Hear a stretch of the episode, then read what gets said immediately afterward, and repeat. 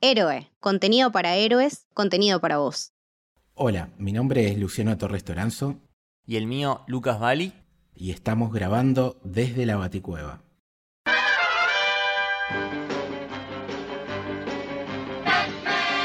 ¡Santa catástrofe, Batman!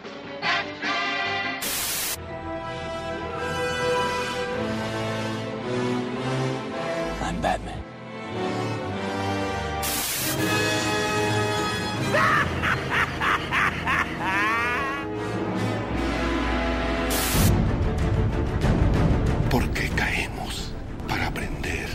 Levantarnos, Señor.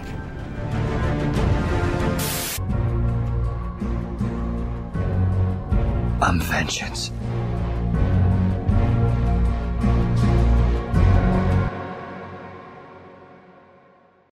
Bienvenidos, bienvenidas a un nuevo episodio desde la Baticueva. Finalmente llegamos al, al final del camino, ya hicimos todo el road y se estrenó de Batman. Y Luquitas, fue una travesía enorme llegar hasta este momento. Vinimos de una emoción muy importante porque fue la primera salida de héroe con invitados a ver esta película en IMAX. Ahora después contaremos un poquito, pero costó, pero acá estamos. Acá estamos, llegamos, llegamos vivos después de un intenso mes con eh, ocho episodios al hilo de Batman. Pero nada, la verdad que tengo que decir que estoy completamente extasiado con esta película. Cuanto más la proceso, más me gusta. Estoy muy, muy satisfecho. Y verla en el IMAX a todo culo, con esa pantalla, ese sonido, y acompañado por amigues, siempre es una experiencia inolvidable. Pero bueno, contanos, Lucho, ¿por quién estamos acompañados hoy? Claro, no, no podíamos estar solos para semejante evento, así que nos trajimos a dos de las tres reinas de, de héroe. Por un lado tenemos a Camito. Olis, ¿cómo va? Por el otro lado está Leti. Bienvenidos al Camino del Héroe. Mi nombre es Leticia. Claro, porque este es un crossover casi absoluto entre la Baticueva y el Camino del Héroe. Nos falta Mili nada más, pero bueno, estamos casi todos acá. Quiero primero dar la palabra a Lucas porque sé que está. que no puede más. Eh, ¿Qué te pareció la pelea, amigo? Uf. En realidad todavía la estoy procesando porque es una película tan enorme y tan compleja que creo que hace falta varios días para terminar de analizarla bien. Pero eh, en primer lugar, creo que lo que ya puedo decir es que este es el Batman que más me gusta a nivel live action y que, y que ha superado al resto. Fuertes declaraciones.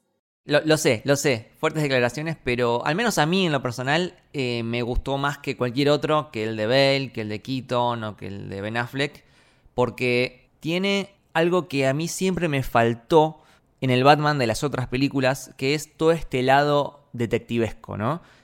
Y creo que el tono de la película, que es muy noir, que te remite mucho a Seven y a Zodiac, que son dos películas a la cual creo que vamos a estar mencionando todo el tiempo en este episodio, me, parece el tono ideal para desarrollar toda esa parte detectivesca que, que nos estaba faltando.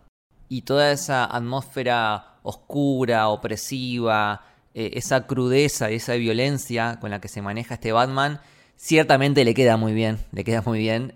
Salís del cine con ganas de, de ajusticiar a, la gente. Eh, pero bueno, creo que es un Batman que, que, nunca habíamos visto en live action. También siento que es eh, una historia y una versión bastante comiquera.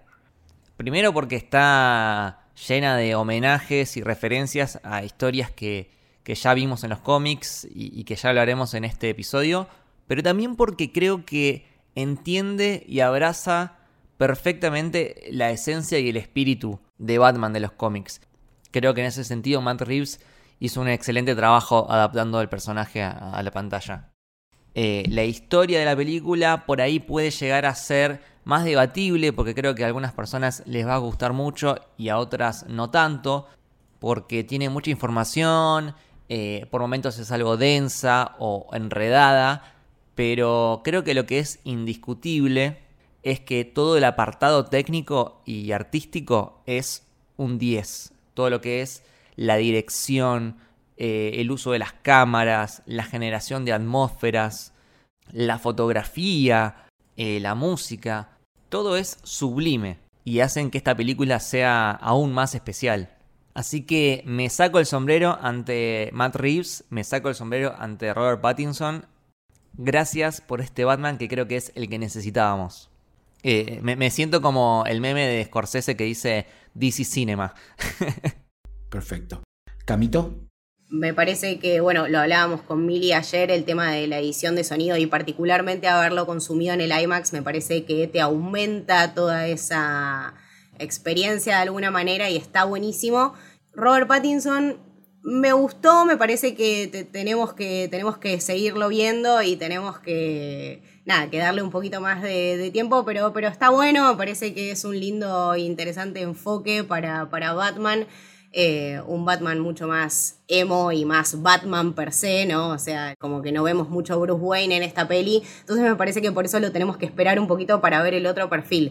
Pero desde el tema de, no sé, las miradas y cómo conecta con las otras personas alrededor de él, siempre muy solo, siempre muy eh, introvertido y muy alejado. Eh, bueno, el tema de que se asocia muchísimo con la oscuridad, es un Batman distinto. Eh, entonces eso me parece que es un buen approach. Bueno, el tema de Paul Dano me parece algo espectacular, demencial, tremendo. Todas mis flores se las tiraré a Paul Dano.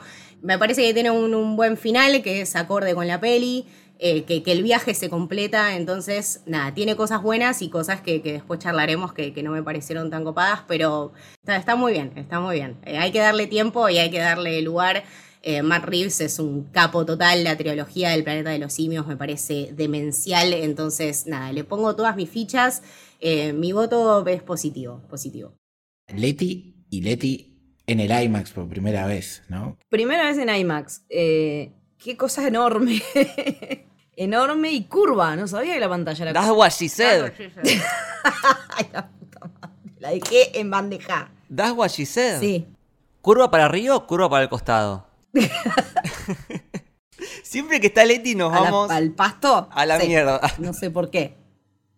Eh, pero bueno, nada, eh, el sonido me destruyó, fue maravilloso.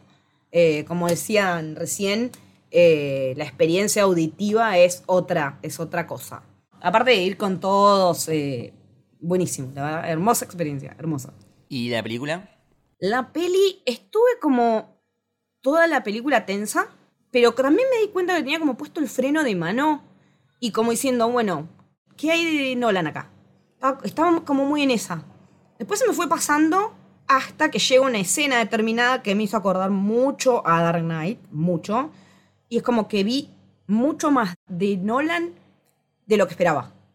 Eh, en cuanto a Pattinson, me parece que es un gran Batman. Mis Batman preferidos en cine son los Batman en construcción. Y a él lo vimos durante una película entera construirse. Porque al de Bale lo veías, eh, era media peli y después ya era Batman. Acá él viene hace un año, pero todavía no le encontró la vuelta.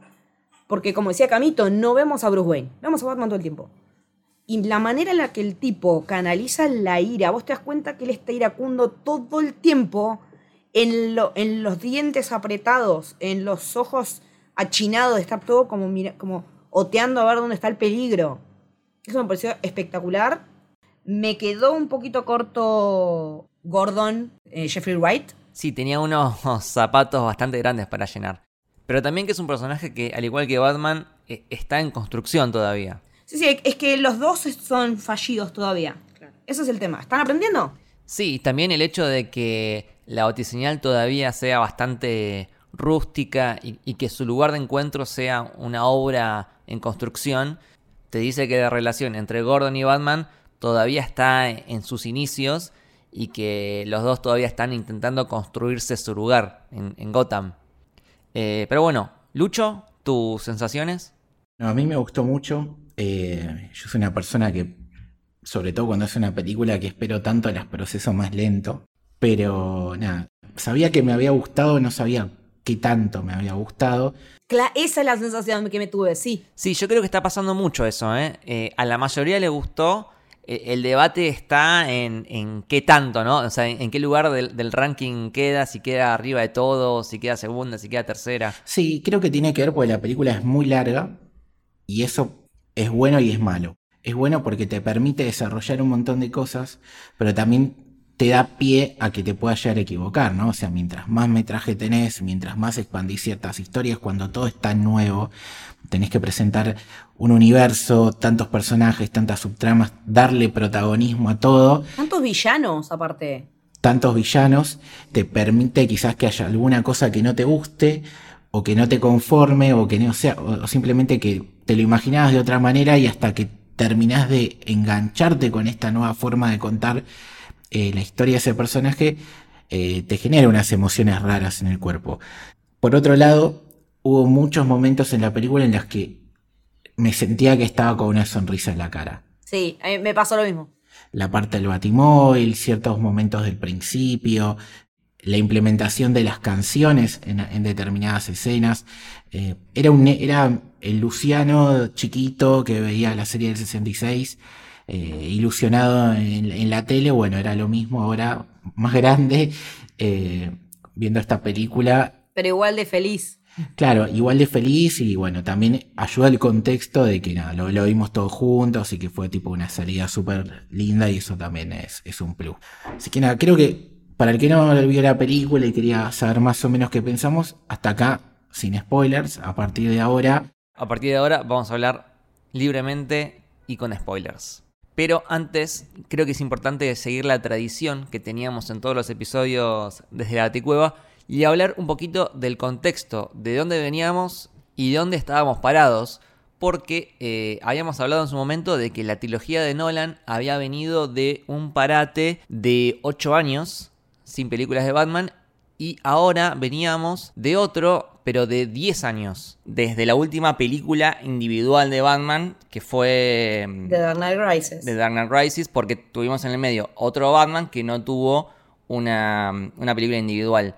Pero hay una diferencia, porque la trilogía de Nolan venía de una vara bastante baja, de una película de Schumacher que no había gustado, y en cambio esta película de Matt Reeves llega en otro contexto de una trilogía súper exitosa y súper querida, que es la que dejó Nolan, y al mismo tiempo otro Batman que es bastante querido también, que es el de Ben Affleck, ¿no? Entonces creo que había un legado bastante pesado y ciertamente Matt Reeves no tenía un, trabajo fácil.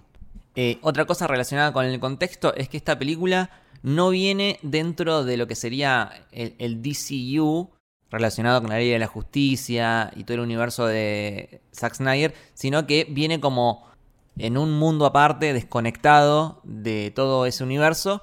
Y acá podemos citar creo que otro antecedente para esta película, que fue Joker, que fue muy bien recibida, que le fue muy bien, incluso ganó varios Oscars, y que se le puede trazar varios paralelismos, eh, no solo el hecho de que está desconectada del resto, sino también el tono hiperrealista y, un villano con una especie de justicia social en la que se ponen en la mira a la gente rica, a la gente en el poder, a las autoridades corruptas, y también películas que tienen cierta referencia eh, cinéfila, porque Joker tenía mucho de Scorsese, y en el caso de, de Batman toma mucho de David Fincher. Incluso, incluso me parece que también toman hasta el mismo principio, ¿no? El tema de, bueno, de Batman y Joker al principio con esas letras. Con la tipografía. Eh, es como. Es como que esa es la continuidad, me parece. Es verdad, ese título gigante, ¿no? Que te ocupa toda la pantalla. Claro, de alguna, de alguna manera, de alguna manera es seguir el, es seguir la cadena, y me parece que, que también está bueno. Están experimentando con otros eh, perfiles de, los personajes o con otras facetas suyas, entonces me parece bastante acorde que, que, sigan esa, qué sé yo, ese estilo y esa estética en particular. Es que me parece que es lo que vos dijiste, están haciendo perfiles de personajes. Que se llame Batman, así a secas, sin ningún tipo de subtítulo, es como Joker, que se llamaba Joker, es, es, por ahí. Sí, tiene, tiene, que ver también con algo que podemos hablar más en detalle, que es... Eh, debe ser la película donde Batman, literalmente Batman, sale más en pantalla. En, las películas de Nolan, Batman no sale tanto en pantalla, la de Barton ni hablar. O sea, esa dualidad con, con Bruce Wayne acá es inexistente, entonces está bueno que se llame de Batman, pues es la película del personaje literalmente. Sumando algo a esto del contexto, ¿no? Esto que están diciendo ustedes de comparar con The Joker y demás, podríamos decir que esta película de Joker son, si fueran cómics, Elseworld, ¿no? Es decir, son otras tierras y no están dentro de la continuidad de este DCU que vamos a ver para dónde va a ir, que pues lo debatiremos más adelante cuando salga de Flash, donde vuelve Ben Affleck, donde vuelve Michael Keaton y demás. Que se supone que es la línea principal y estos son otras cosas. ¿no? Es el universo de Matt Reeves de Batman. Sí, y que, bueno, esto es en lo personal, ¿no? Pero yo creo que es lo que mejor funciona en este momento para DC. O sea, Joker de Batman son películas que, si bien el objetivo es ganar la mayor cantidad de plata posible, obvio, creo que no se sienten tan comerciales. Como que hay una búsqueda del lado de los directores realmente de hacer algo experimental, algo que tome riesgos. Eh, yo creo que esta película de Batman no es una película que le va a gustar a todo el mundo. Eh, es una película que va a generar divisiones, pero a, mí me encanta, me encanta cuando pasa eso porque creo que nutre el debate, siempre y cuando sea con respeto. Creo que está bueno cuando una película toma riesgos e intente hacer algo distinto. Y, hay gente que le va a gustar y hay gente que no, pero prefiero eso a una fórmula que, que sea siempre igual. Igual me parece que tiene que ver más que nada con mirada de directores, ¿no? Porque eh, destacamos Suicide Squad, destacamos Peacemaker, y que se nota mucho que son proyectos de James Gunn. En The Joker se nota totalmente la, mano del director de Todd Phillips que quiso hacer eso, es decir, no tiene el estudio diciéndole anda por acá. El tipo dijo, che, quiero hacer esta película de esta manera. Bueno, se la, la gente le gustó y acá en The Batman claramente es la visión de Matt Reeves del personaje. Totalmente. Creo que esta película es puro Matt Reeves. Y bueno, ya que estamos, podemos hablar justamente del director que una de las primeras cosas que hizo fue Cloverfield. Una película que a mí me encanta, es una película de terror filmada eh, en cámara en mano. Está buena. muy buena. Que después hicieron todo un universo de Cloverfield, pero la mejor es la primera, la de Matt Reeves. Eh, pero bueno, tiene muy buen laburo de atmósfera, de uso de las sombras, que creo que se vio en esta película. Creo que tenemos un par de escenas que pueden llegar a acercarse a, lo que es terror, eh, cuando se meten en el orfanato que está todo quemado, o cuando está la luz cortada y están buscando a Batman y, se meten en el ascensor y justo iluminan para arriba y aparece Batman que estaba colgado del techo, esa parte está buenísima. Eh, pero después, y acá es cuando Matt Reeves empieza a ganar más popularidad, es cuando hace la trilogía del Planeta de los Simios. En realidad hace las últimas dos, que son Down of the Planet of the Apes y War of the Planet of the Apes. Excelente. Que bueno, creo que son fantásticas. Realmente muy, muy buenas. Para mí es algo superlativo. La, última película es un western, boludo. Es, eh, nada, es muy zarpado. Eh, todo el desarrollo de personajes y particularmente César es una cosa que vos nunca te podés dejar de sentir eh, atachado e identificado con el chabón. Es, es, muy loco, es muy loco su laburo de personajes, eh, su laburo de también con el, con el sonido impresionante, el tema del montaje es perfecto y en cierta manera maneja mucho sus influencias basadas en esa peli, entonces este, está bueno, está bueno, sí. De Matt Reeves lo que hay que decir es que hay momentos donde la cámara y el manejo de él es sobresaliente. Toda la parte del Batimóvil, por ejemplo, es espectacular y creo que es de las mejores persecuciones eh, de autos que yo vi en mucho tiempo. Y yo lo sentí como que el auto estaba vivo. Sí, el auto me transmitía la misma rabia que él. Yo lo que sentí es que el auto era un monstruo. Era un monstruo de la noche como él. Eh, el ruido de ese motor era, era un rugido directamente. Pero para mí, hacer que un auto se transforme en un ser vivo es todo mérito de él.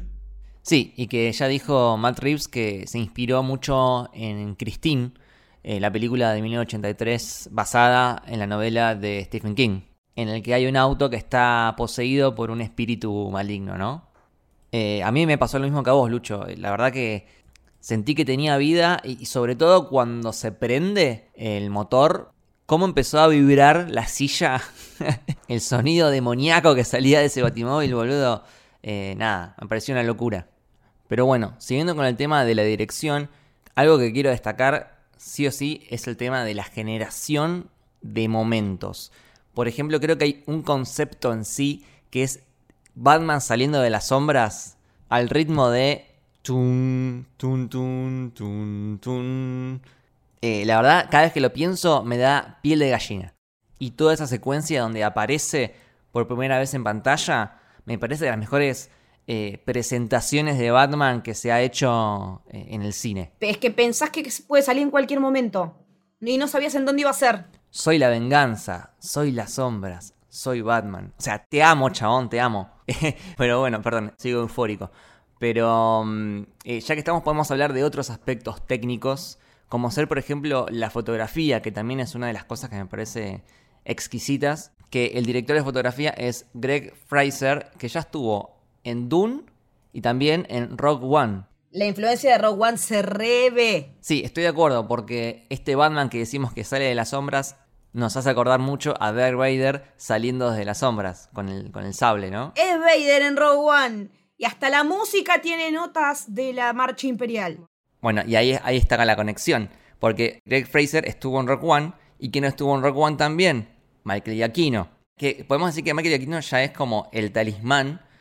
eh, porque estuvo también hace poquito en Spider-Man No Way Home. Que también hizo un trabajo increíble. Previamente había estado con la de Doctor Strange. Que también le hizo una, una banda sonora icónica. Había estado, bueno, Misión Imposible. Eh, Los Increíbles. La banda de sonidos increíbles es genial. Ratatouille. Up. Por Up creo que ganó el Oscar. y la trilogía del planeta de los simios. Entonces, Giacchino ya había estado con Grey Fraser en Rock One y había estado con Matt Reeves en eh, el planeta de los simios. Entonces, hay como un triángulo ahí que me parece que da mucha armonía y que vos ves la película y se nota que se entienden. Dialogan, sí, sí, dialogan. Claro, porque hay veces que ves una película y decís, ok, tiene muy buena banda sonora, muy buena dirección, pero no tienen nada que ver, como que no, no están en sintonía, como que están cada uno por su lado.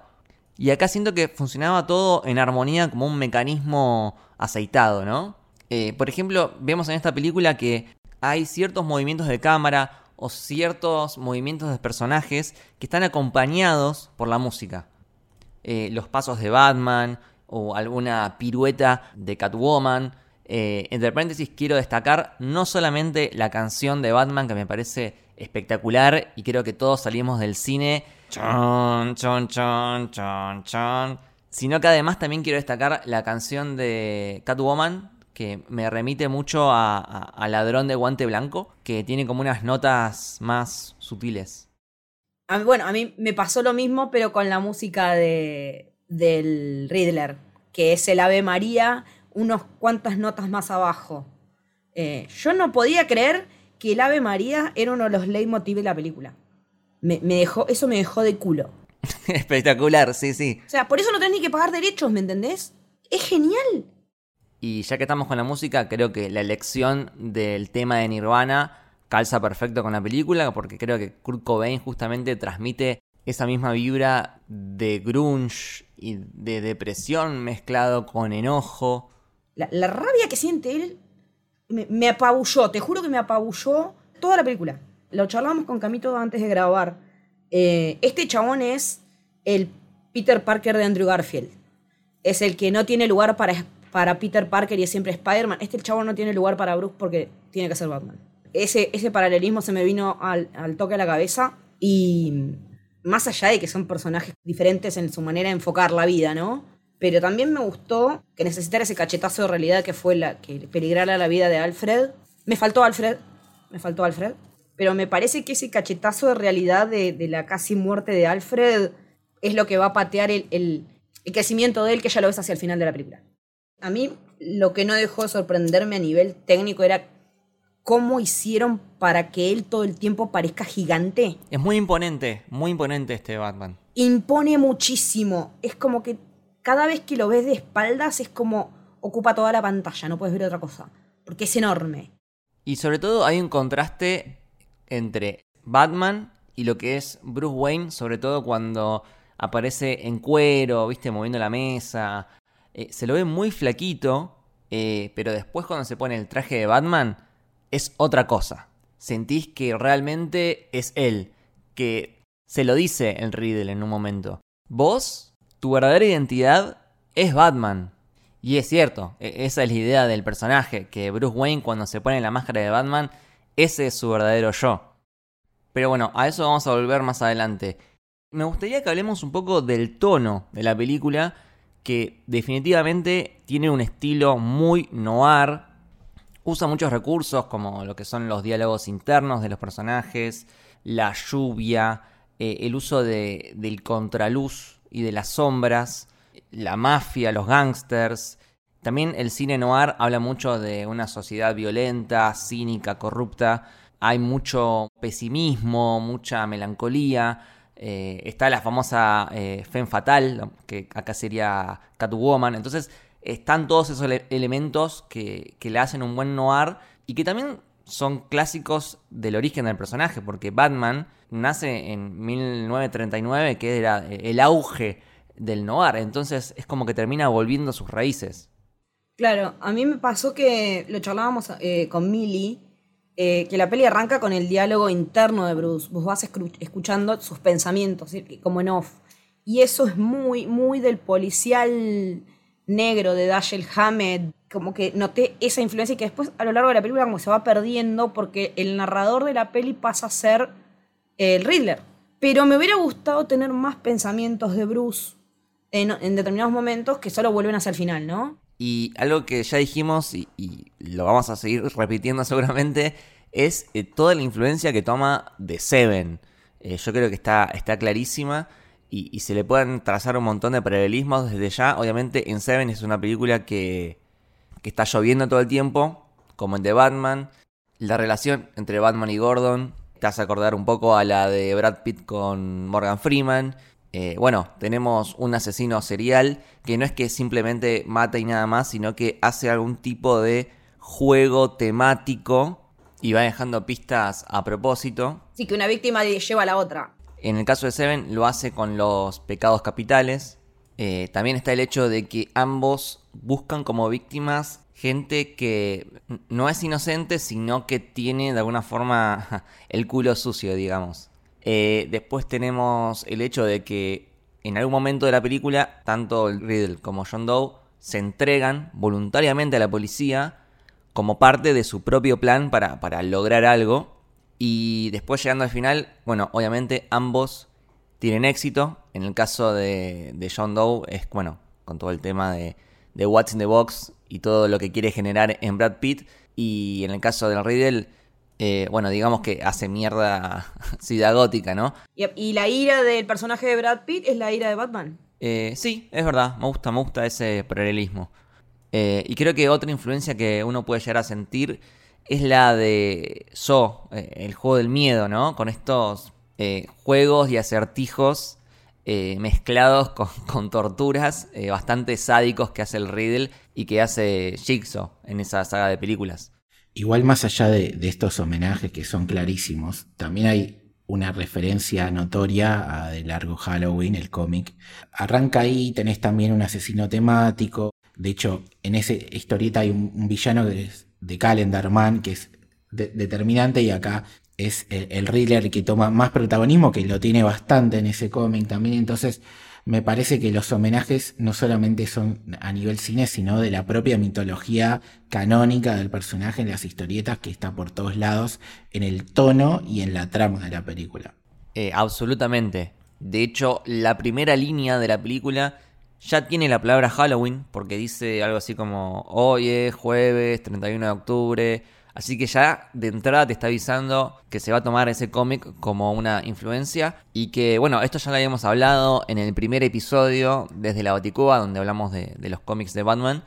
Y, y cómo The Long Halloween es una de las historias más icónicas que, que lo pone a Batman en el rol de detective, ¿no? Y que tenemos una mente maestra que lo lleva de acá para allá Sí, que le pega un paseo terrible. y que lo hace recorrer una galería de personajes eh, buscando al sospechoso.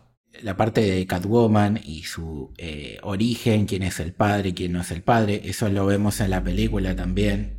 Ah, Sí, eso viene de- de- del cómic. Eso, eso iba a decir como que me pareció, a mí, que yo soy una persona que no leí los cómics, me pareció tipo Rebuscado. Súper tirado de los pelos, como que raro, o sea, no, no, no me gustó ese, ese desarrollo, o sea, si está en los cómics, bueno, nada, alguien lo habrá puesto ahí, por algo está, pero no, en- a, a nivel película me parece que no, como que no me cerró para nada. Si hubiera sido no, era irrelevante. Porque ella iba a terminar eh, queriendo matarlo por lo que fuera.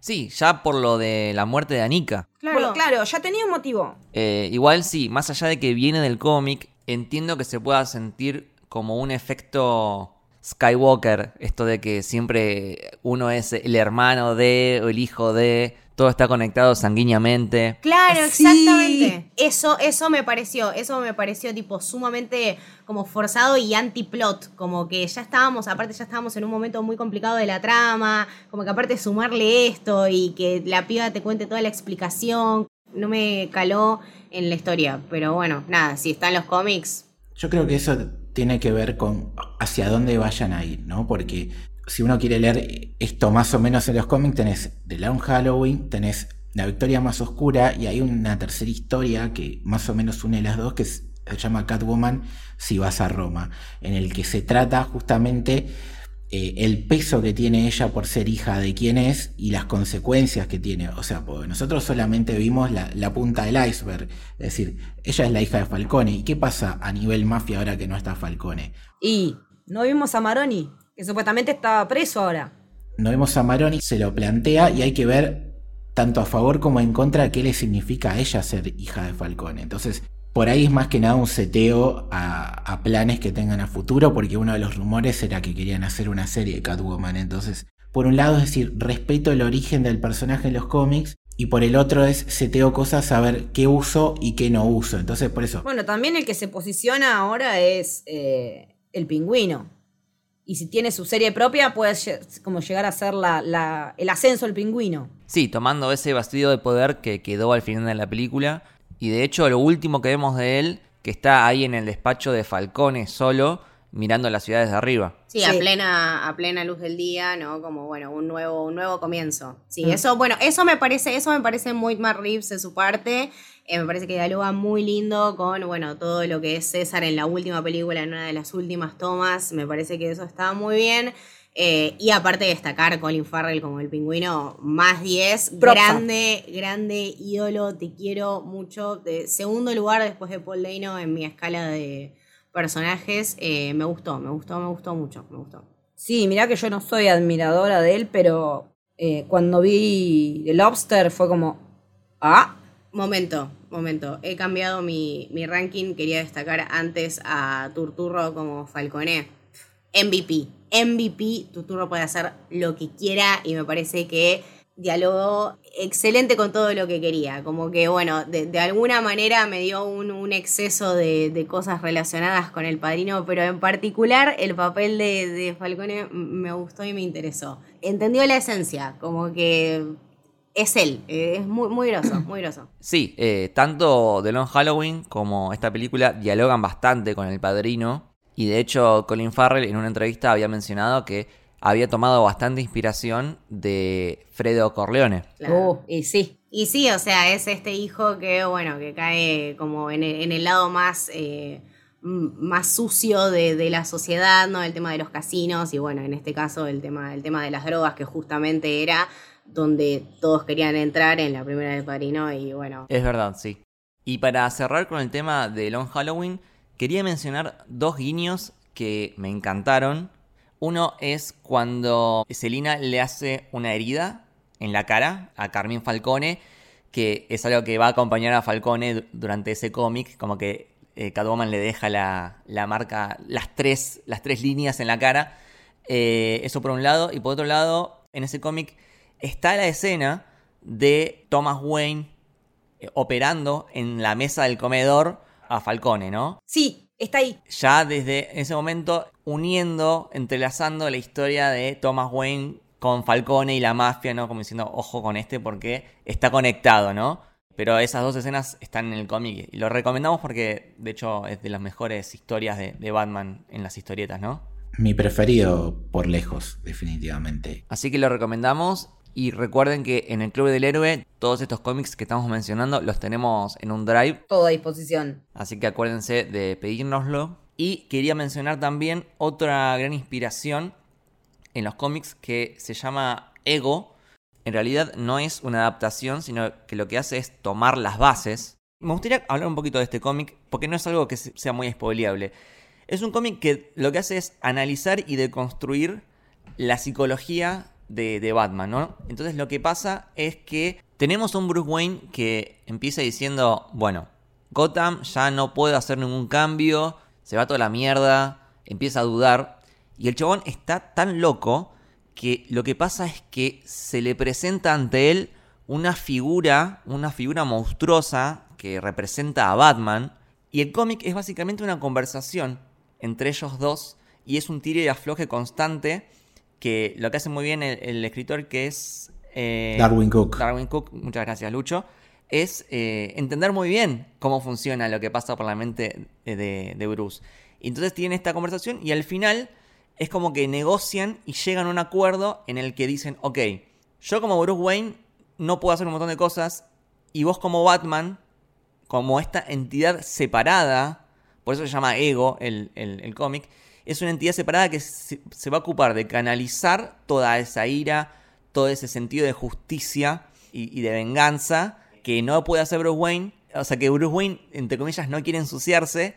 De eso se va a ocupar el Batman. Con el límite de que Bruce Wayne le dice, ok, vos te vas a ocupar de eso, pero No matamos. te prohíbo que mates. O sea, hay una línea que no vas a cruzar que es la de matar. Entonces el Batman le dice, ok, arreglamos así. Wow. Y lo que yo siento es que esta película es como que esa conversación ya pasó. Entonces es como que continúa a partir de, de ese código, de ese trato, de ese arreglo que hizo Bruce Wayne con Batman. Entonces en esta película lo vemos a ese Batman desenfrenado, ocupándose de, de ajusticiar a todos, pero nunca, jamás cruzando esa línea de matar, que es lo que lo diferencia del, del Riddle, ¿no? No, y aparte también en un momento como que él estaba re ermitaño y todo, y hasta aparece en una reunión de inversionistas. Como que eh, Alfred no puede creer que está levantado, que es cuando lo ves que, que se pone los anteojos. Sí, porque él se identifica todo el tiempo como un animal nocturno. Por eso es un lindo detalle de que a la mañana cuando se levanta eh, le molesta el sol y se pone los anteojos. Porque él sigue siendo Batman, nunca deja de ser Batman. Esa es la personalidad que está reinando en este momento en el cuerpo de Bruce, digamos. Sí, y después también sale a la calle como Bruce para ir al, al velorio, ¿no? Al funeral. Sí, pero él lo hace con otra motivación, porque no es que quiere ir al funeral, sino que se quiere fijar a ver si aparece el Riddle. Pero sí, el- Batman toma la decisión, claro. Porque ir al funeral es algo común que hacen los asesinos seriales. Claro. De hecho, justamente aparece Riddle ahí, la parte de arriba donde está el órgano. También en el funeral es donde se le encuentra a un, tipo así medio random, que está ahí con cara de culo, que después es el que él termina cagando trompadas al final de la película, que es un seguidor del Riddle. En un momento vamos a hacer un episodio centrado en la psicología del personaje, porque eh, si esto les gusta, eh, se los recomendamos, toda la parte de Morrison eh, va a otro nivel todavía. Un mini spoiler, hay un momento donde Batman se hace como una defensa psicológica que ante determinada situación se activa una personalidad diferente de él, que en el cómic aparte lo hacen con un traje distinto para que uno se dé cuenta, que tiene un comportamiento muy particular que lo protege de ciertas situaciones. Y nada, o sea, te das cuenta que el tipo está totalmente loco, pero está loco y es un genio que hace que su propia, que su propia mente esté preparada para absolutamente todas las situaciones y, un demente absoluto. Es un loco funcional. Y otro cómic que obviamente podríamos mencionar es Año 1. Por un lado porque son los inicios de Batman y es un Batman que no es infalible, que se equivoca, que lo cagan a trompadas, que se cae, que todavía no tiene toda esa eh, galería de gadgets y de herramientas que, que tiene el Batman que, que es más capo. Eh, de hecho, bueno, este Batman de Pattinson no tiene los batarangs. Y creo que en, en un momento también se menciona como que hace un año que, que- que está, ¿no? Como, Sí. bueno, ha pasado todo un año y como, claro. Mm. Claro, en este caso es el año 2, pero otra cosa que quería destacar de ese cómic es la dinámica que tiene Batman con James Gordon, que es prácticamente un coprotagonista. Y yo creo que en esta película se le da mucho peso a esa relación. Creo que Gordon incluso está por encima de, de Catwoman. Hay una dinámica de, de- de compañeros, van para todos lados juntos. Y que es algo clásico de los policiales, ¿no? O sea, siempre son dos. Y suelen ser bastante diferentes también. Es que es similar a la relación de Holmes con Lestrade. Es muy parecida. Claro, con la diferencia de que este Batman no es Sherlock Holmes. No, todavía le falta mucha leche para eso. Claro, se dice siempre de que Batman es el mejor detective del mundo. Yo creo que con esta película, con este tono bien noir, está yendo para ese lado, pero todavía le falta, todavía se equivoca y eso hace que siempre esté un paso atrás del Riddle. Lo del detalle de los artículos en español, que no es lo mismo él que la, te lo está diciendo el pingüino, boludo. O sea, eh, aprende español. Me pareció como una reivindicación hermosa de que este idioma es distinto y tiene particularidades. Igual me parece una boludez absoluta que con la plata que tenía Bruce Wayne y con las escuelas a las que ha ido no sepa diferenciar entre él y la... Bruce Wayne, pagate un cursito de español, por favor, te lo pido. E- e- Es una crítica linda al sistema educativo de Estados Unidos también. Y el último cómic que quería mencionar, es- este ya es muy específico, es eh, uno que se llama Zero Year o Año Cero, escrito por Scott Snyder, es el volumen 4 de toda esa saga, en el que lo que pasa es que el Riddle inunda Gotham. Y cuando estaba en el cine y vi que Batman levanta la alfombra y hay un mapa de Gotham, lo primero que pensé es en ese cómic y dije, ¿se animarán? ¿Se animarán a hacer esto? La va a inundar. Y cuando pasó dije, gracias Matt Reeves por darme este momento, porque creo que también es bastante simbólico. Me parece que el agua como algo que limpia, Que se lleva lo malo. y es lo que quiere hacer el Riddle, limpiar la ciudad. Entonces le inunda. Me parece algo eh, fantástico y súper eh, simbólico. Hermosa interpretación, me encanta. Después guiños hay un montón, ¿no? Está la palabra hash del mismo guionista que está diciendo Lucas. Eh, sí, Joe Webb, el mismo guionista que Long Halloween. Sí, no, cuando termina la película, antes, o sea, lo último antes de.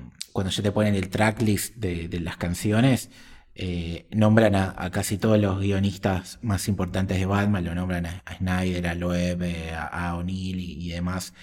Todos esos est- están nombrados, entonces claramente hay una influencia de todas las historietas.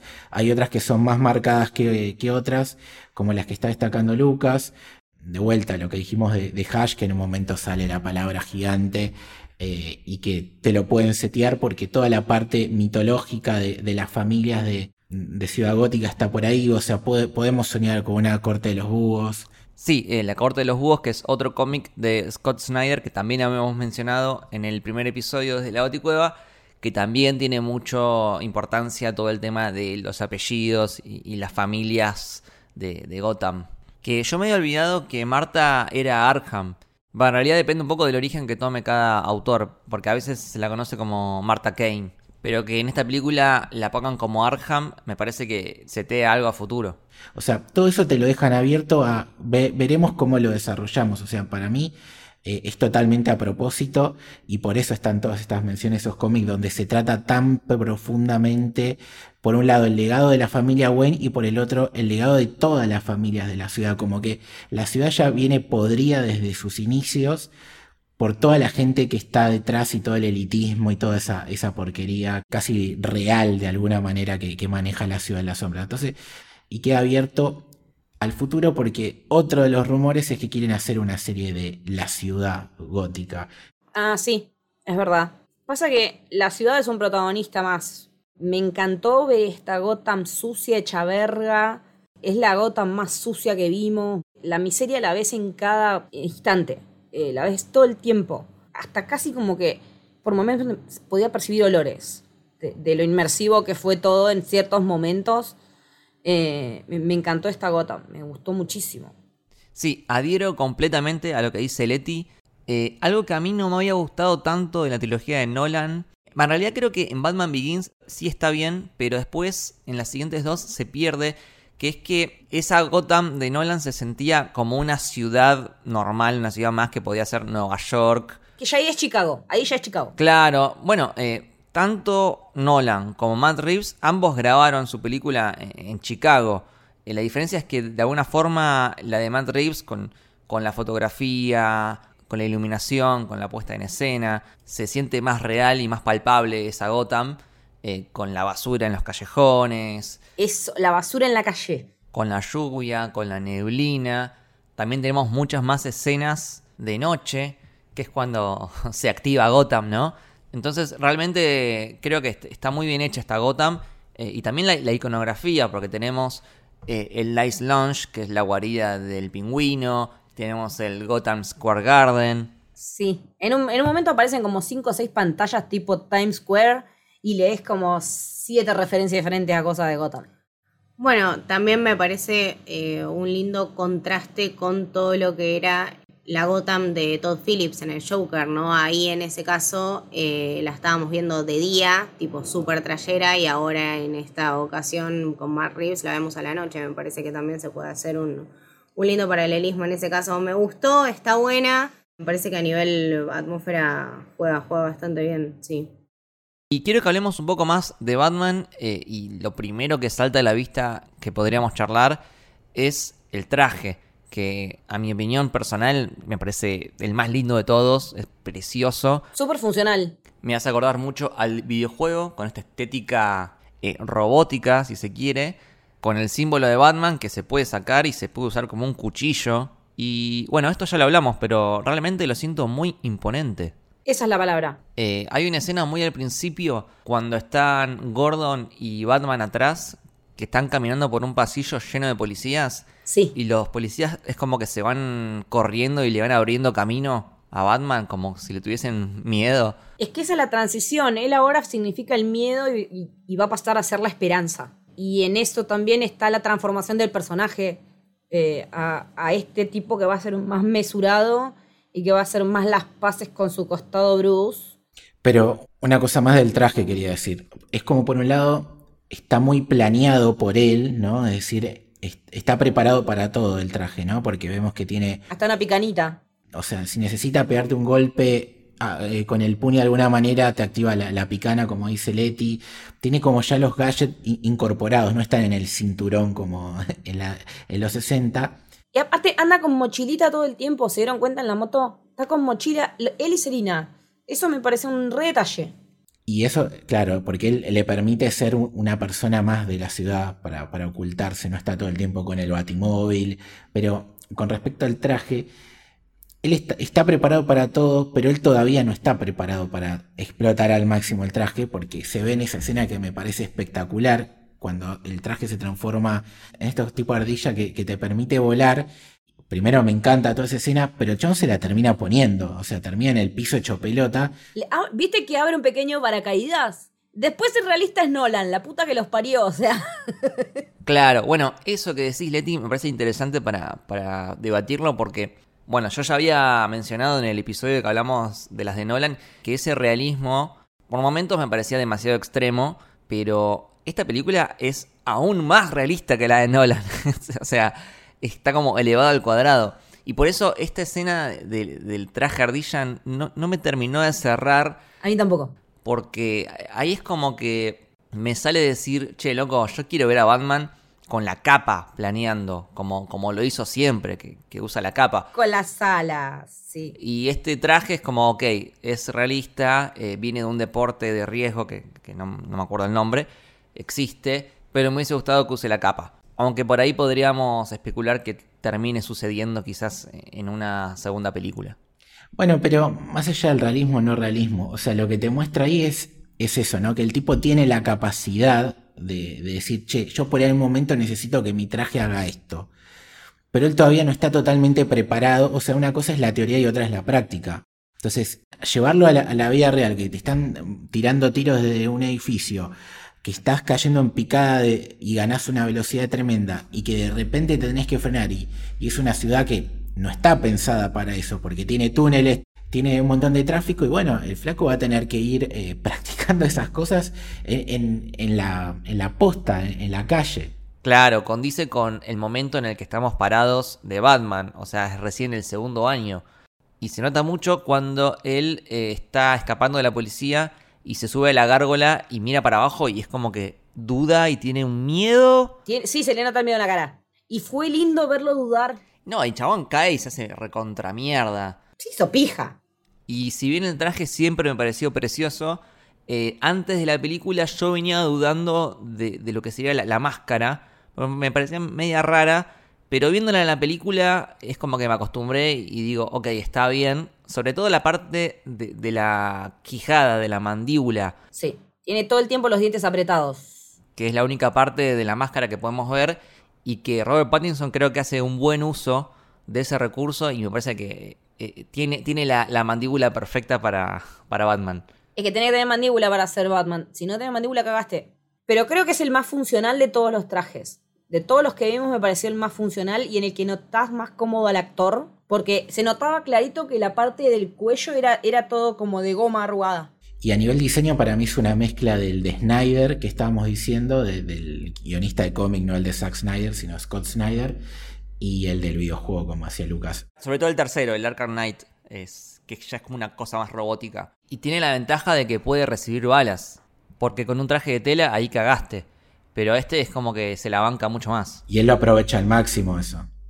Y otra cosita más del traje antes de ya hablar de, de él como personaje, eh, lo de los ojos. ¿no? E- est- Estas lentes de contacto me, me pareció muy, muy inteligente. ¡Oh! Excelente. Pedazo de gadget. Es bueno, es bueno, es bueno, es bueno. muy bueno. buen recurso, muy buen recurso. Y eso ya le sirvió en la primera escena donde él está en la habitación con el cadáver y le muestran la tarjeta que dejó el Riddle con, con el código y después le dicen, no, esto no te lo podés llevar, esto es evidencia y queda acá. Pero a través de este gadget que filmó todo, pudo acceder a esa evidencia. Eh, me hizo acordar mucho. ¿Se acuerdan de Black Mirror? Que había un capítulo que había uno que se ponía un, un coso en el ojo que podía guardar los recuerdos. Sí, sí, el episodio eh, Dental History of You creo que era. Me pareció un accesorio fantástico que nunca lo habíamos visto y que me parece que es ideal, ideal para un detective, porque Sí. podés volver a ver la escena del crimen y quizás detectar detalles que te habías pasado por alto. Totalmente. Incluso a, a veces lo usa como para torturarse a sí mismo, porque hay una escena donde eh, le dice algo malo, tipo, no sé, andate a la mierda, y después lo vemos a él eh, repitiendo en loop ese recuerdo, casi como si fueran eh, esos recuerdos que a uno le quedan en la cabeza y se queda repitiéndolos. Eh, nada, fantástico accesorio, fantástico concepto, me, encantó. Aparte del sentido de los ojos, y ya podemos empezar a hablar un poco de la parte psicológica y lo todo esto que decís de lo de Selina y quedártelo en la cabeza recordándote una frase, es esto de la necesidad de este Batman de ir mejorando y aprendiendo todo el tiempo, porque lo vemos y el flaco tiene un cuaderno donde va anotando no solamente lo que pasó, sino cómo él reaccionó ante las cosas. Pone, su- pone sentimientos. Sí, perdón, igual es medio asesino serial eso de anotar todo. tipo, hoy cagué a trompadas a tres tipos. Querido diario. Nada, te das cuenta que el chabón está loco. O sea, es el traumas. Bueno, de hecho, de hecho te muestra, me parece que es un lindo paralelismo entre las similitudes y las diferencias entre él y el Riddler, ¿no? O sea, el Riddler también tenía un diario, lo- las cosas que lo separan, la línea Sí. que lo separa es, Es muy delgada. Es realmente muy fina. Entonces, eh, desde el punto de vista comparaciones y similitudes y diferencias son cosas que están unspoken y que sin embargo tienen un montón para decir y eso me parece que está muy bien, por ejemplo. Y me gusta que, que mi teoría no se haya cumplido, pues yo desde uno de los trailers ya, cuando mostraron que estaban él y el coro y Marta y no sé qué mierda, dije, por Dios que no sea el hermano. Por Dios que todo esto que dicen que pasó con Marta no fuera que, no sé, tu- alguien la violó o tuvo un amante y tuvo otro hijo que lo dio y se deshicieron de él que es el Riddler. Esa es mi teoría. me encanta que no se haya cumplido. Vos sabés que a mí me, dio la misma sensación en un momento. eh, sobre todo cuando están hablando en Arkham. Que el Riddle enfatiza el, el hecho de que sea huérfano. Y yo dije, mmm, huérfano. Ya veo que termina siendo el hermano de Batman. Pero no, por suerte, por suerte no pasó. Porque también iba a ser parecido a, a Joker, si no. No, de hecho juega todo el tiempo de que Riddler parece que sabe quién es él, pero no lo sabe. Eso está bueno también. Eso, sí, sí, está bueno, está bueno. El amague que te comes. Dije, listo, el chabón sabe todo. Y, y me parece que actoralmente Pattinson lo hace dejar en claro hasta que en un momento el Riddler dice una frase y ahí el chabón dice, ah, este chabón no sabe quién soy. Cuando dice, el que nos falta es Bruce Wayne. O sea, sabe, sabe quién soy yo como, como ser mitológico, es decir, como símbolo y lo que yo siento por dentro, pero no sabe que Batman aparte es Bruce Wayne. Pero por un momento dice no, porque el huérfano y que no sé qué, que no sé cuándo. Sí, se te llena el culo de preguntas. Y, y el flaco dice, sí, bueno, ¿en qué, ¿en qué momento vas a decir que, que soy Bruce Wayne y que encima me está toda la fucking policía escuchándome o lo que sea? Y después él se da cuenta de que no. Y ves el alivio en la cara, lo ves. Ves, ves el alivio y también ahí ves la diferencia entre los dos, ¿no? O sea, no solamente porque uno mata y el otro no mata, que, que esto lo, lo contó antes Lucas con el ejemplo de Ego, que es parte de lo que los diferencia un poco, sino también de la visión de cada uno, porque Riddler es mucho más egocéntrico, tiene una misión, pero su misión es como que tiene, todo tiene que ser como yo quiero que sea. Por eso se enoja tanto cuando se da cuenta de que uno, Batman, no piensa como él pensaba que tenía que pensar, o no es tan inteligente, según frase del propio Riddler, y a la vez que el final no concluye como él lo esperaba. Por eso después vemos la escena con el Joker que medio que lo calma y le dice, bueno, amigo, tranquilo, te puedes fracasar. Lo hiciste muy bien, vamos al segundo round y lo hacemos pelota juntos a este chaval. Sí, y ya que te metiste ahí, podríamos hablar un poquito del paralelismo que se puede hacer entre el Riddle y Batman, porque tienen varios puntos en común, pero también tienen diferencias. Por ejemplo, el tema que ya mencionamos de que anotan todo en un diario. Después, el hecho de que ambos sean huérfanos y que lo que los diferencie sea eh, el dinero, el privilegio de Bruce Wayne eh, de tener una familia con, con plata. Y la descripción brutal del orfanato una vez muertos los Wayne. ¡Pah! Los bebés muriéndose de frío. ¡Oh! Las ratas comiéndonos los dedos. Sí, que si te lo pones a pensar, Thomas Wayne presenta su plan de renovación eh, estando en el orfanato, que como que lo usa como, como en un tema de imagen. Y claro, para los huérfanos, eh, Thomas Wayne eh, era esa figura que, que los iba a rescatar, que los iba a alimentar. Eh, era como, Una figura paterna. claro, una figura paterna. Y cuando muere, al igual que Bruce, el Riddle también termina siendo un huérfano de Thomas Wayne. Es una doble orfandad. Sí, no, no solo eso, sino que la muerte de Thomas Wayne, más allá de dejar los huérfanos a los dos, es el disparador de la creación de las máscaras. Es decir, por un lado, e- el, el trauma en, en Bruce le genera esta sensación de tengo que ser la justicia, la venganza que no existe porque esta ciudad está corrupta. Y el otro es decir, eh, mirá cómo la muerte de este tipo significó la típica promesa falsa de los políticos cuando en verdad nos están usando a nosotros como una pantalla para robar, matar, asesinar, vender drogas y esto no puede quedar impune, tiene que salir la verdad, ¿no? Entonces uno usa su, su trauma para la búsqueda particular de la verdad y el otro usa su trauma para la búsqueda de la justicia, ¿no? Entonces todo nace de la muerte de los Wayne. Claro, por eso creo que al menos al principio de la película ambos son, un reflejo porque los dos, tanto Batman como Riddle, buscan venganza y buscan ajusticiar o limpiar la ciudad. Después lo hacen a través de métodos diferentes, porque bueno, el- lo del Riddle es como mucho más sádico, pero en principio la línea es bastante delgada. Y Batman no se da cuenta de eso, pero el Riddle sí se da cuenta.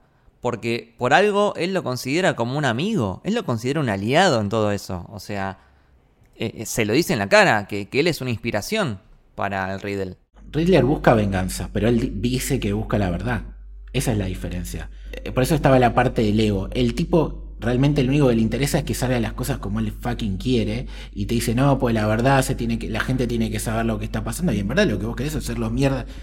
Querés hacerlos mierda a todos porque estás dolido, man. Ese es la- el tema. Vos, vos querés la venganza y la estás encuadrando para hacer sentirte mejor con, con vos mismo. El otro la reconoce.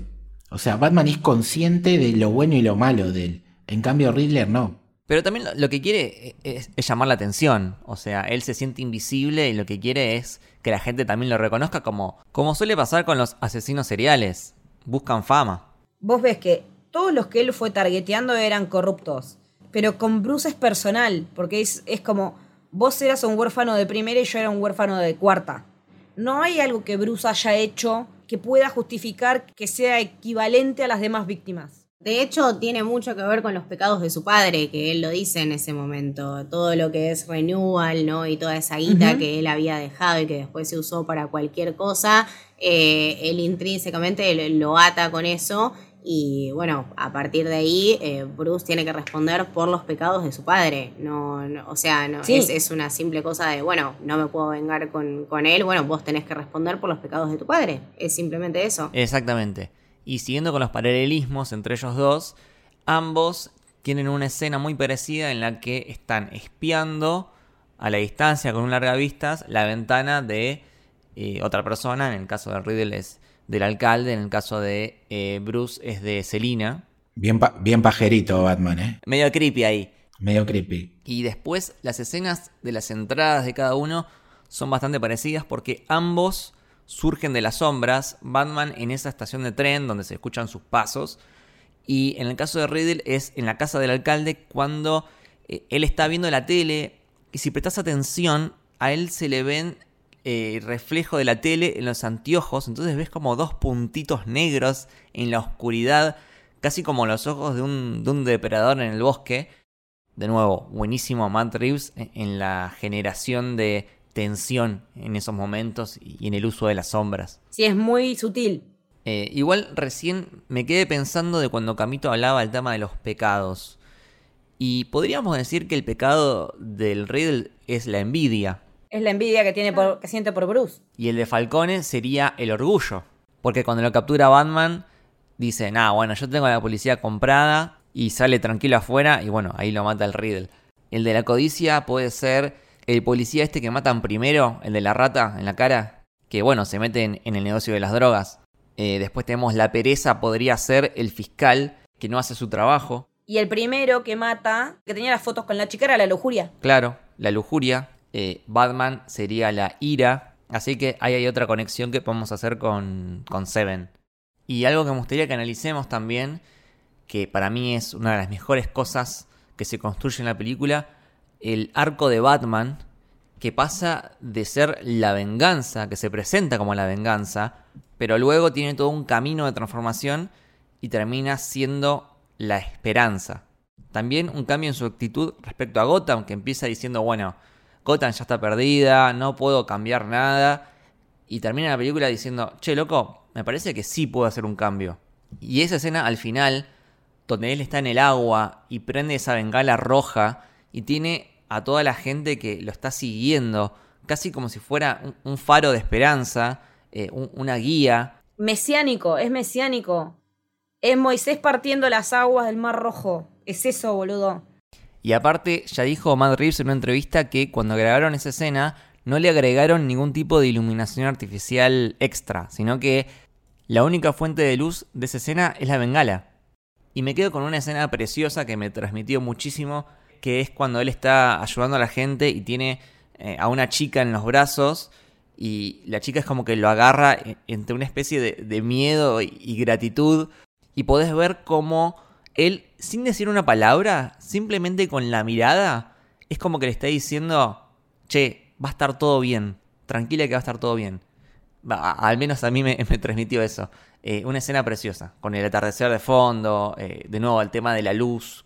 Eh, y me, gusta el camino que eligieron hacer en esta película, porque en vez de ir a, a lo clásico que hubiese sido, bueno, el camino de cómo Bruce Wayne se cae en la cueva y se transforma en Batman, Agradecida de que no hayamos visto la escena de las perlas de vuelta. Acá él ya es Batman y el camino es otro. El camino es la motivación de él y cómo pasar desde la venganza a la esperanza. Y transformarse en un héroe. Porque él, desde que comienza la película, él ya era un símbolo. El tema es un símbolo de qué y de para quién. Entonces pasa de ser un vigilante y un símbolo del miedo para los criminales a ser un héroe y un símbolo de, esperanza para la gente de Gotham.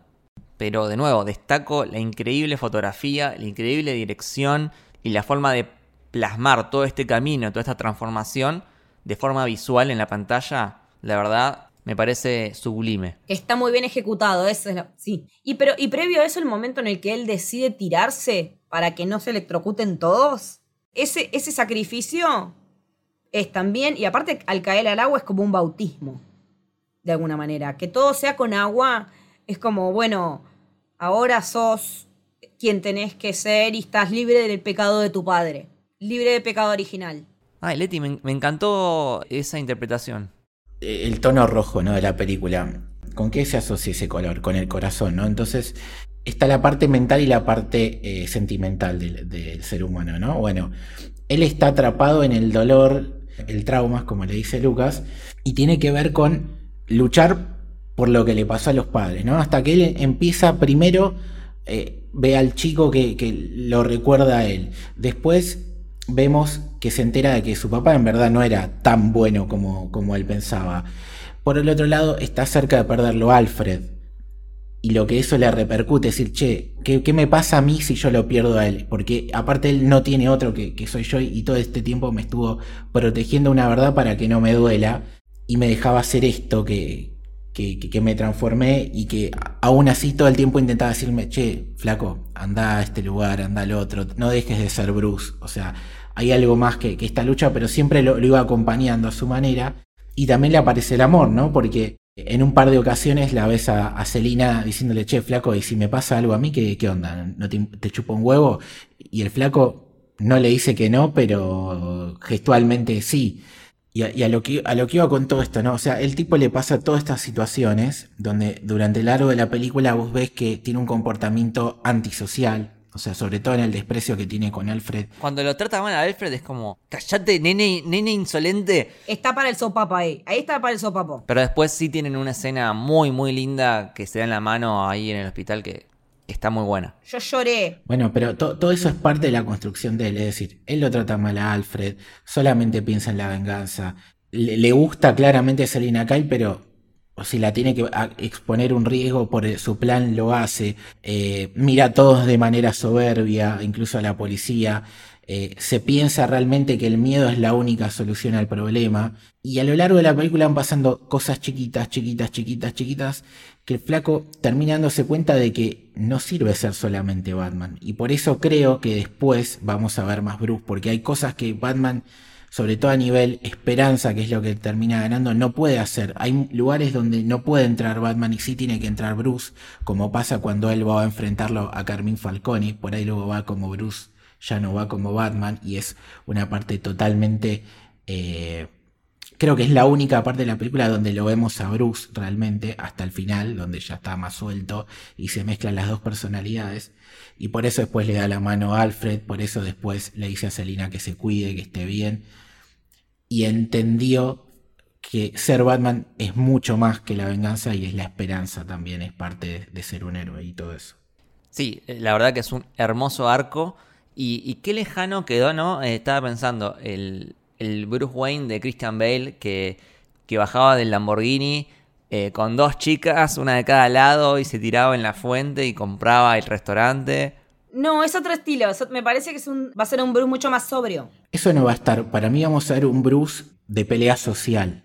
Va a ser una mezcla del- de lo que era lo que querían que sea Harvey Dent en la, en la saga de Nolan, pero a través de Bruce. O sea, lo veo más yendo actos de beneficencia, Sí, más filantrópico. Por el lado filantrópico. exactamente. Y por el otro lado va a estar la parte detectivesca barra heroica con el personaje y en definitiva se va a transformar un poco en, en el que para mí es el mejor Batman, que es el de la serie animada, que es, un- es eso, ¿no? Tiene los dos, los dos lados heroicos Balanceados. Ahora les pregunto, esto lo, lo hablamos antes de, de empezar, pero me gustaría que lo charlemos.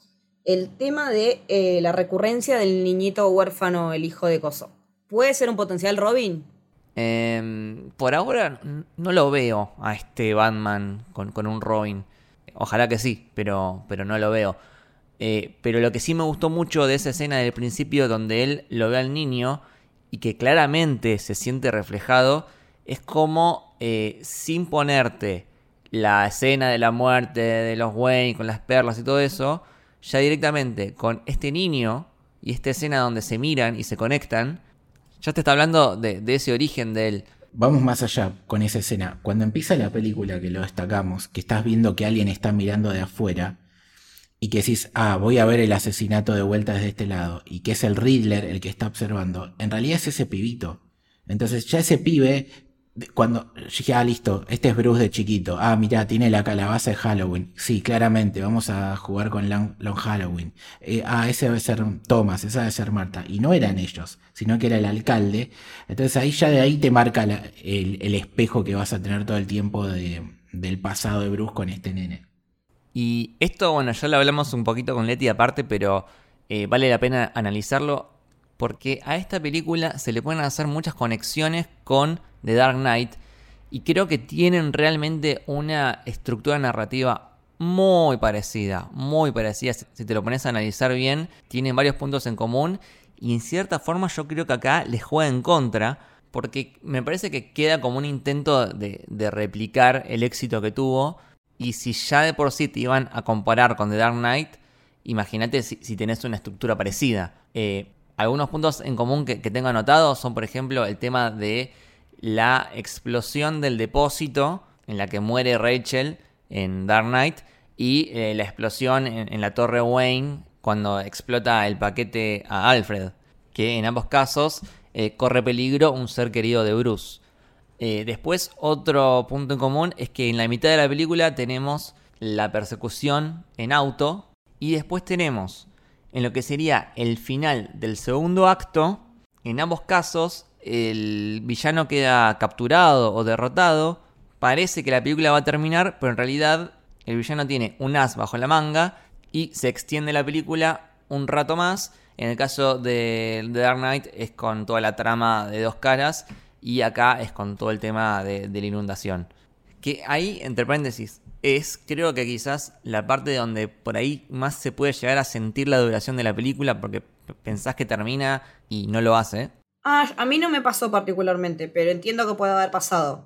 Sí, a mí me pasó, a mí me pasó. Yo, yo pensé como cuatro veces que terminaba, boludo. Fue tipo, wow, loco. A mí también y porque más allá del guiño a año cero, la parte del agua no, no me impactó, sinceramente. Bueno, y después tenemos lo que vendría a ser la etapa del sacrificio, que en The Dark Knight lo que hace es sacrificar eh, su, símbolo. Y en este caso lo que hace es sacrificarse cuando está en el cable colgando, que él eh, lo corta sabiendo que ya va a caer hacia el vacío y se sacrifica. Y luego a partir de ahí viene la parte de eh, la luz y la esperanza. En el caso de Dark Knight es cuando Batman está manejando con la moto hacia la luz, hacia el amanecer. Y está todo este monólogo de James Gordon. Y en el caso de Batman está bueno todo el tema de la bengala y cómo se transforma en un símbolo de esperanza. Eh, de hecho, también ambas películas terminan con él en la moto. Y a menos a mí en lo personal, el Riddle de Paul Dano por momentos me hizo acordar mucho al Joker de Heath Ledger, en la forma de moverse, en la forma de hablar, eh, en estos juegos mortales que hace con la gente. Bueno, perdón, además de que la manera de frasear de Paul Dano es muy parecida a la de Heath Ledger. Muy, pero muy parecida. la manera en la que dice las heces, creo que es, tiene mucho de Heath Ledger. Sobre todo en la escena del, interrogatorio. El tema quizás es que en, general eh, el Joker tiende más al caos y, y demostrarle a Batman eh, que es un ser caótico y demás y Riddler es más el desafío mental que tiene con, Batman, es saber quién la tiene más grande, por así decirlo. Pero tiene esto de tener todo planeado, o sea, vos me atrapás pero tengo un abajo a la manga. Claro, Y, también resaltar esto del tema de sus diferencias y sus similitudes y que pese a todo y hasta el último momento de lo, lo consideró como un aliado de cierta manera, ¿no? Como que pensó realmente que Batman le, estaba siguiendo el juego y el como tren. que quería eh, entrar en su, en su jueguito. Entonces nada, también la, decepción del personaje de Riddler y lo, bien que lo caracteriza Paul Dano eh, en, ese aspecto, ¿no? Con esa cara tan de, niño bueno, pero que sabes que está absolutamente loco. Tiene una cara muy particular. Eh, a, mí es una persona que particularmente me fascina y que como artista me interesa muchísimo. Es un tipo que nada, es productor, es director, tiene películas buenísimas en su haber y todo cuando es un actor eh, lo hace perfecto. Sí, e, es muy bueno cómo se termina resignificando el tema de esa postales, esas cartas que él le manda, porque uno piensa que, bueno, son parte del juego del asesino serial, esta cosa de, burlarse del detective y qué sé yo, pero después te das cuenta que esas cartas eran en serio y que el tipo le estaba mandando postales a su amigo. Claro. Diciéndole, che, llamame, eh, estoy pensando en vos, estoy loco por vos. Todo eso era en serio. Y eso tiene una conclusión, porque cuando Batman lo rechaza, y él se queda mal, eh, después terminan consiguiendo ese amigo con este Joker que, se presenta como tal.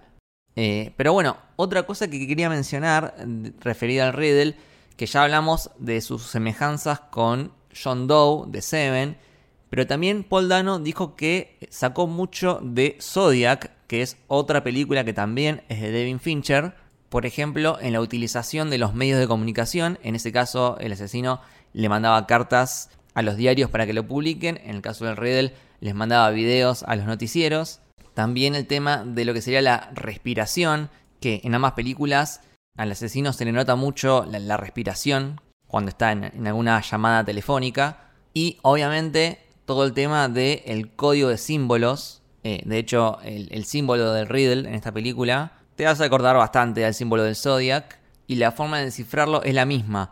Porque en Zodiac el personaje de, de Gyllenhaal eh, lo que hace es utilizar las doble consonantes, como por ejemplo la doble L, que es común en, inglés, eh, para descifrar el resto del mensaje. Y acá Alfred usa el mismo método, porque la pista que le da, que es eh, he, lies still, tiene doble L.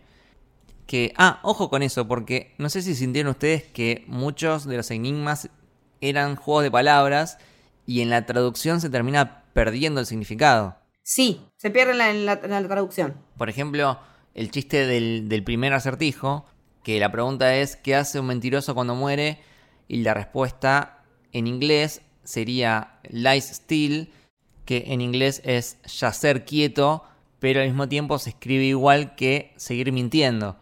Y la otra pista que es la palabra drive, que es manejar, y al mismo tiempo es tipo la memoria del pendrive, que en inglés se dice thumb drive, que la traducción sería como eh, memoria de mano. Y acá tenemos el pulgar que le cortó al alcalde que está atado a la memoria. Está, está mal subtitulada la película. No, no, claro, no, no, es que está mal subtitulada, no se, puede, no se puede subtitular de una manera que se entienda y que no tengas que dar toda una explicación. Sí, pero estaba mal subtitulada también, porque ahí pusieron memoria en vez de poner conducción. Y vos decís, ¿y por qué carajo Batman va a un, a un estacionamiento si dice memoria? Es decir, ponían conducción, después vos atabas, la, atabas los cabos aún sin saber inglés cuando habías leído Drive y ves que el pibe encuentra un pendrive. Ah, listo, ya está. Hay un, dos o tres cositas así, pero bueno. Sí, lo lo de el rata alada también es medio raro, porque Va, no sé, me parece que históricamente cuando uno se refiere a una rata alada, lo primero que piensa es en un murciélago. Y acá Batman y Gordon pasan por todo el resto de los animales. Paloma, pingüino, águila, no sé. Y tipo, era obvio que era un murciélago. Era murciélago, boludo. O sea. Y ahí es donde ves que todavía le falta cancha. Igual para mí eran todos esos animales, era el murciélago porque era una pista que tenía un murciélago él en una jaula y por otro lado, creo que no pasa tanto porque él le falte cancha, que sí, sino por esto de, que decían antes ustedes, de que el Riddler lo veía a Batman como un aliado y Batman no lo estaba viendo como un aliado. Entonces, mientras Riddler le estaba diciendo, che, murciélago, porque tengo una pista para vos clave para que nos encontremos, por un momento creo que le dice, yo estaba tratando de encontrarme con vos y no podía. Bueno, eh, estaba básicamente eso y Batman al tener otra mirada del Riddler como un villano nunca iba a pensar de que eh, estaba pidiendo un encuentro porque de hecho él lo estaba buscando y no lo podía encontrar. Sí, porque su plan era entregarse a la policía para que cuando explote todo y la ciudad se haga mierda, él esté seguro en, en y la idea de él era que Batman lo acompañe como un amigo ahí adentro, ¿no? Y si bien Batman lo rechaza y dice, no, yo no soy tu amigo, igualmente te das cuenta que Batman terminó trabajando para él, porque lo que no podía hacer el Riddle era sacar a Falcone de esa trinchera que era eh, el, el Ice Lounge, el lugar donde está el pingüino. Claro. Y gracias a Batman termina sacándola afuera, a la luz, y ahí pudo el Riddle matar a Falcone. Pero sin la ayuda de Batman, él no podía. Entonces, de alguna forma, eh, lo terminó ayudando. Y siguiendo con los personajes, uno que no hablamos mucho, pero me parece importantísimo y excelente, es el de Selina Kyle, de Zoe Kravitz. Eh, a mí en lo personal me encantó la química entre ellos dos, la tensión sexual que se siente todo el tiempo, muchas veces sin necesidad de diálogo, simplemente con, con pequeños gestos o, miradas. Eh, también hay una escena donde están en la casa del alcalde que eh, justo viene un policía y él es como que la abraza para que se quede quieta. Y yo sentí como ahí, como, como que Zoe Kravitz estaba muy cómoda. Sí, el momento apoyadita, vamos a decirlo. El momento pues El beso, chicos. Sí, es como que aparecen los dos en pantalla y decís sexo. Sí, yo, yo también. Aparte, no sé, en un momento como que incluso me llevó a pensar la trama, no sé si a ustedes les habrá pasado que la historia que tenía Selina con, con Annika era... Yo pensé que era la novia primero, una- exacto. claro, una historia de amor. Sí, es verdad. A mí me pasó lo mismo, sobre todo porque eh, había dicho Zoe Kravitz que ella había planteado su personaje como bisexual. Entonces cuando vi esto en la película pensé también que, que era la novia, pero después no quedó del todo claro, así que eh, eso es medio raro. Eh, pero bueno, creo que en general es una buena Catwoman, ¿no? Siempre por debajo de Pfeiffer. Sí, siempre por debajo de Michelle Pfeiffer. Que no sé qué tienen con el traje de Catwoman, porque ya es la segunda vez que, que no, se lo hacen. O sea, perdón, yo sé que es una boludez, pero viste que Nolan le puso los anteojitos que se levantan y en las orejas. Acá es un pasamontañas que le queda horrible. Es un proto, es un prototraje también, ¿no? Eh, me parece que, que Métele el traje de gato. Metí el traje de... va, a, lle- va a llegar ese traje, porque una de las cosas buenas de la película que no venía sucediendo con Batman es que ningún villano murió. Entonces te permite jugar eh, de una manera futuro que, que nunca lo hemos visto. O sea, querés hacer Arkham Asylum, lo puedes hacer y puedes que esté el pingüino, que esté el Joker, que esté Riddler, que esté Catwoman y que haya 25 villanos más. Generalmente aparece un villano o muere o lo encierran y no aparece. O sea, el único creo que, que se repitió en el tiempo fue el espantapájaros en la saga Nolan. Después el resto nunca más tuvieron una segunda oportunidad y acá eh, está abierto eso y, y me gustó esta Catwoman para que regrese o para que tenga las series. Sí, y ya para ir cerrando, no sé qué opinan ustedes de la inclusión del Joker. Quiero ver otro Joker nuevo ya. No sé. Me- o sea, y lo amo, ¿eh? Es mi villano favorito. Pero no sé si necesito otro Joker ya. Sí, yo estoy con vos, Leti. Eh, me parece que había que dejarlo descansar un poco más.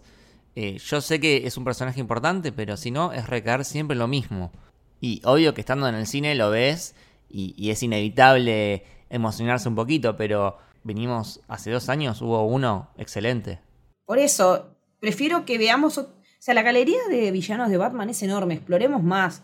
O sea, tisealo, pero no me lo metas en la próxima película. Hay un montón de, personajes que estaría bueno ver. No creo que, que lo vayan a meter en la segunda película. Eh, simplemente Matt Reeves está empezando a hacer, como dijo en su momento Lucas, su propio universo. Estamos hablando de serie de Pingüino de Gotham, de, de la policía, quizás de Catwoman. Entonces, en ese universo, el tipo dice, mirá que yo también tengo un Joker. Entonces me parece que es setear y marcar un poco la cancha para que la gente se vaya acostumbrando. Pero no necesariamente va a salir en la 2, quizás salga en una tercera, quizás tenga una serie, no sabemos para dónde va a ir. Pero bueno, me gusta el casting de Barry Keoghan, por lo menos. Sí. Lo amo. Es el más comiquero porque es un chabón que tiene la cara desfigurada por el ácido, básicamente. Y, y nada, eso. Sí, y hay una sensación que me dejó la película, que es, por un lado, quiero verla de vuelta inmediatamente, y por otro lado, quiero la 2. O sea, dame la 2 ya. Lo cual es un signo de lo bien que se está construyendo este universo con apenas una película.